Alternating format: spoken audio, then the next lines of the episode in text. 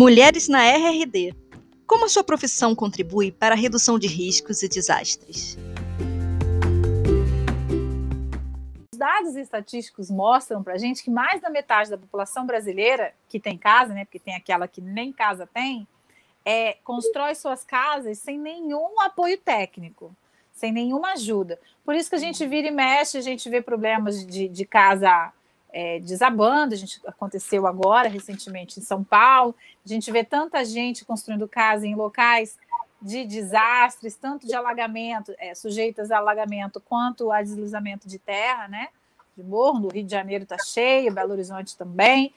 É, então, a gente, pensando nisso, eu tenho duas, a gente tem duas estratégias, né? Primeiro, ajudar na formação dos profissionais, dos engenheiros civis, que vão conseguir atuar de uma melhor forma na construção de uma forma geral, é, não só com, com técnica, mas também com segurança e economia, e também levar para a população desabastecida desse, desse apoio técnico informações de qualidade para que ela consiga ajudar a ajustar essa sua construção. Né? Então, a gente hoje lá na UF, a gente trabalha muito com os projetos de extensão, seja na parte virtual, que é o que a gente tem feito esse ano, mas também na, na parte de atuação. E aí eu conto muito com a ajuda dos Engenheiros Sem Fronteiras, eu sou conselheira deles, tanto tem núcleo no Rio de Janeiro, tem núcleo em Niterói, onde eu dou aula, e aí a gente consegue atuar mais de forma é, efetiva e presencial com essas comunidades que constroem sem apoio técnico. Né?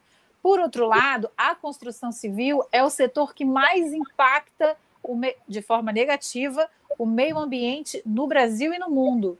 E esse impacto negativo é o que traz as transformações climáticas que diretamente geram, assim como tantas outras coisas, a, a, os desastres, né? É, um, é uma das variáveis.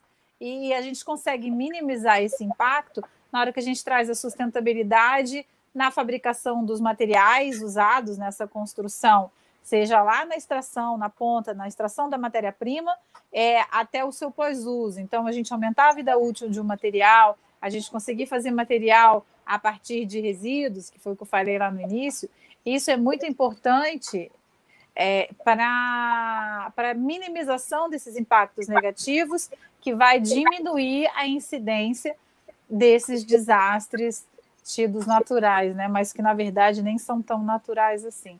Isso é uma parte, né? E aí a gente consegue trabalhar com tantas outras coisas, mas isso efetivamente é o que eu trabalho hoje de forma direta na construção civil.